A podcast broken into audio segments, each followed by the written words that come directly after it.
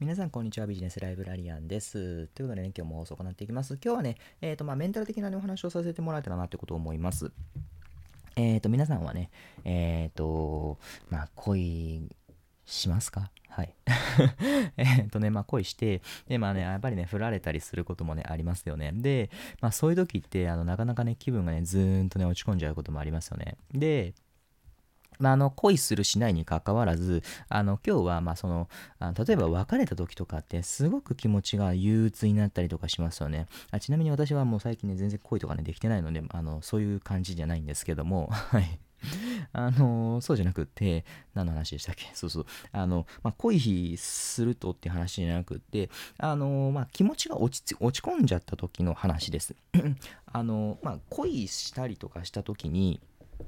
やっぱり、まあ、恋するのはいいんですけども、恋した後に、あの、やっぱり、うんと、気持ちがね、別れちゃったよとかで、気持ちがね、落ち込んじゃうとこととかもありますよね。で、気持ちがね、落ち込んじゃった時に、じゃあその時に、えっ、ー、と、自分でね、その、よくね、言うけどもね、あの、どう、どうしよう、どうしようってね、悩んじゃう時に、あの、気持ちが落ち込んだ時に、えーと、その気持ちを落ち込んだままで、えーと、あのもう例えばじゃあ次の声行けばいいよとかって言って適当なアドバイスをもらって まあそれで、ね、成功すればいいんですけどもあのそうばっかりにもいかないですよね。であの今日は何の話かっていうと、まあ、声の話じゃなくて、まあ、そういう時にあの気持ちがねちょっと落ち込んじゃった時の、まあ、気持ちのね捉え方っていうか考え方っていうかねそういうのをねちょっとお話をさせてもらえたらということね思います。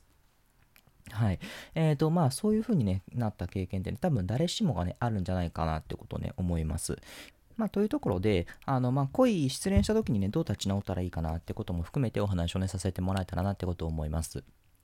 はい。えっ、ー、と、まあ、結論ですけども、結論を言いますと、まあ、そんなにね、深く考え込むなって話なのと、あと、客観的にね、自分のことを見なさいよっていう話なんです。はい。で、どういうことかっていうと、あのうんと、やっぱり、その、恋をしていると、まあ、恋は盲目だなんて言ったりもしますけども、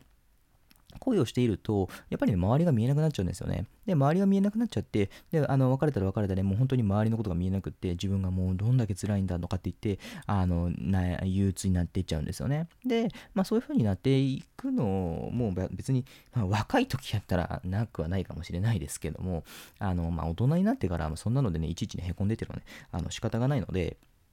で、じゃあどうしたらいいかなっていう話なんですけども、あの、うんと、客観的に見ましょうっていうことなんですよね。で、客観的に見るっていうのはどういうことかっていうと、まあ、幽体離脱したような気持ちで自分を、あの、旗から、旗からね、見てみるんですよね。はい。で、そうなった時にどうなってるのかっていうのをね、考えながら、あの、いつまででもお前そんなんでいいのかよっていうふうにね、あの、私はね、やっぱり、うんと、自分にね、問いかけるような感じなんですよね。で、えっ、ー、と、まあ、それだけじゃなくって、どういうことかっていうと、うんと、気持ちってのは、うんと、必ずいつかはなくなるんですよ。うんと元に戻るんですよね。気持ちっていうのはそういうもんなんですよ。はい。だってなんでかっていうと、あの、やっぱりいつまででも悲し続み悲しみ続けるのって人間できないんですよね。はい、人間の、まあ、心理的に、うんと、気持ちっていうのは常にその気持ちでいるのってできないんですよ。はい。あの、ま、平常心を常に保つってことはもちろんそれはできますけども、あの、悲しいままっていうのは常にできないんですよね。やっぱり、あの、どんだけね、辛いことがあったとしても、うんと、その辛いことっていうのは、いずれ、あの、記憶からね、薄れていって、そのね、記憶が薄れると同時に、気持ちもね、薄れていくんですよね。はい。で、あの、そういうふうな、あの、ものになってるんですよ。人間の気持ちっていうのはそもそもが。はい。で、なので、そういうふうなね、ことになっているよっていうことにね、気づくことが大事なんですよ。はい。で、もう今ね、あの、こうやって話をしたのでね、気づけて、気づいていただけた方がね、たくさんかなってことは思うんですけども、まあ、そんな中で、ぜひ気持ちを、うんと、まあ、そういうふうで、えっ、ー、と、いつかは戻るよってことね、思っていくといいんですよ。で、それってどういう状況かっていうと、あの、まあ、本当にもう身近なね、例えをすると、例えば、うんと、噴水の周りにこあの公園の、ね、噴水ありますよね。公園の噴水の周りに、えーと、鳩がね集まってきました。そこにはね、まあ、いろんなね、あのー、ちょっとなんかお菓子の破片とかがあるもんで、そこでね、あの鳩がね集まってきて、うんと、お菓子をね食べようかなって言って、おやつ、おやつじゃなくて餌ですね、を食べようかなって言って集まってきました。で、まあ、そんな中で、あの、鳩っていつまででもそこにはいないですよね。はい。いずれは飛んでどっか飛んでいきますよね。うん、それと一緒なんですよね。気持ちもそれと一緒で、やっぱり憂鬱な気持ちも、鳩鳩が憂鬱な気持ちに当たるんですよね。鳩がいつかはね、飛んできて、ああ、集まってるね。今は自分が鳩、自分の心の中にね、そういう嫌な気持ちの鳩がね、たくさんあるんだなっていう状況。で、まあ、またいつかは、あの、鳩がね、飛び去るだろうな。ただ、今はもちろん、うんと、その鳩はね、いますよ。今はいますけども、でも、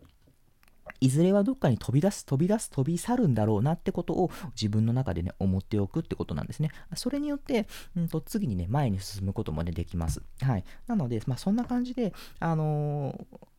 気持ちって、ね、いつかは移り変わるよっていうことと、まあ、それと同時にあの客観的にね見ていきましょうっていうねことをねぜひ覚えておいてもらえたら、まあ、これから先ねもしね嫌なことがあっても同じようにね逃げ逃げるっていうか、まあ、あのスムーズにね、やり遂げやり遂げることがね、できるんじゃないかなってことをね、思います。はい。ぜひね、そんな感じでね、あの、参考にしてもらえたらということね、思います。はい。ということでね、今日はこの辺で終わります。また次回お会いしましょう。じゃあね